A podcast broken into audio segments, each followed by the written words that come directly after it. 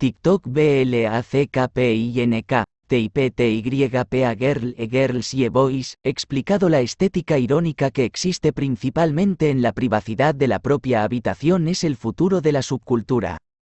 En uno de los libros sobre moda más influyentes del siglo XX, Subculture, The Meaning of Style, el sociólogo Dick Ebdille estudió a los punks, mods y teddy boys que andaban por Londres en las décadas de 1960 y 1970. Él postuló que sus divertidos cortes de pelo y ropa discordante eran de hecho una forma de rebelión política relacionada con su condición de jóvenes, blancos y de clase trabajadora. Los mods en sus elegantes trajes, argumentó, socavaron el significado convencional de cuello, traje y corbata, empujando la pulcritud hasta el punto del absurdo. Los punks respondieron al abandono que sentía la sociedad, representando metafóricamente la clase trabajadora con cadenas y mejillas hundidas.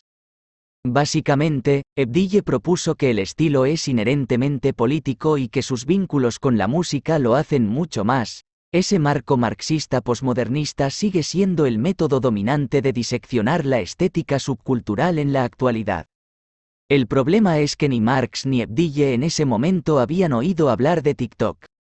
No sabían de Instagram ni de Internet donde ahora nacen tantas subculturas, es decir, si puede argumentar que las subculturas todavía pueden existir hoy en día sin ser tragadas inmediatamente por la corriente principal, era mucho más fácil establecer conexiones entre la ropa de un grupo, la música que escuchaban y su estatus socioeconómico cuando eso el grupo no existía exclusivamente en el éter digital, lo que arroja dudas sobre si realmente existe. Estoy hablando de e-girls y e-boys, las categorías de jóvenes modernos cuyas cualidades definitorias son que están calientes y en línea. Esto describe a mucha gente, por supuesto, pero mientras que los influencers tradicionales tratan de hacer que sus vidas reales parezcan lo más aspiracionales posible, la influencia de las e-girls y e-boys proviene de sus personajes digitales, en otras palabras, no están acumulando seguidores yendo de vacaciones a St. Barts o Santorini cada dos semanas. Lo más probable es que estén en sus dormitorios, solos. Es por eso que casi nunca verás una e-girl en la vida real. Bueno, lo harás, pero se verá como una joven normal que compra en Urban Outfitters y está experimentando con su cabello en este momento, tal como lo han estado haciendo los jóvenes por la eternidad. Ser una e-girl es existir en una pantalla, mediada. Conoces a una e-girl por su presencia en Twitch o las poses que hace en su Instagram, no por lo que viste para ir a la escuela. ¿Cómo es una e-girl?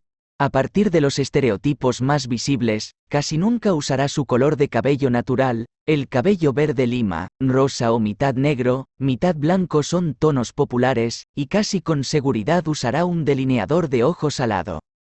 Su ropa es de segunda mano, probablemente de Depop, la aplicación donde los influencers de Instagram ganan dinero vendiendo sus cosas, o proviene de minoristas de moda rápida en línea alternativos como Dollskill, que se describe a sí misma como una boutique en línea para inadaptados.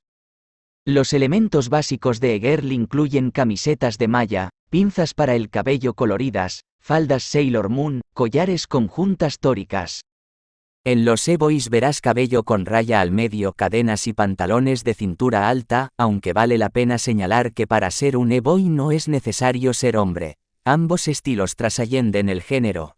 Habrá pequeños fragmentos de cultura skate, hip hop, anime, cosplay, BDSM y gótico que destacarán, si puedes detectarlos. En resumen, las e-girls y los e-boys son lo que pasaría si le disparas a un adolescente a través de internet y sale del otro lado.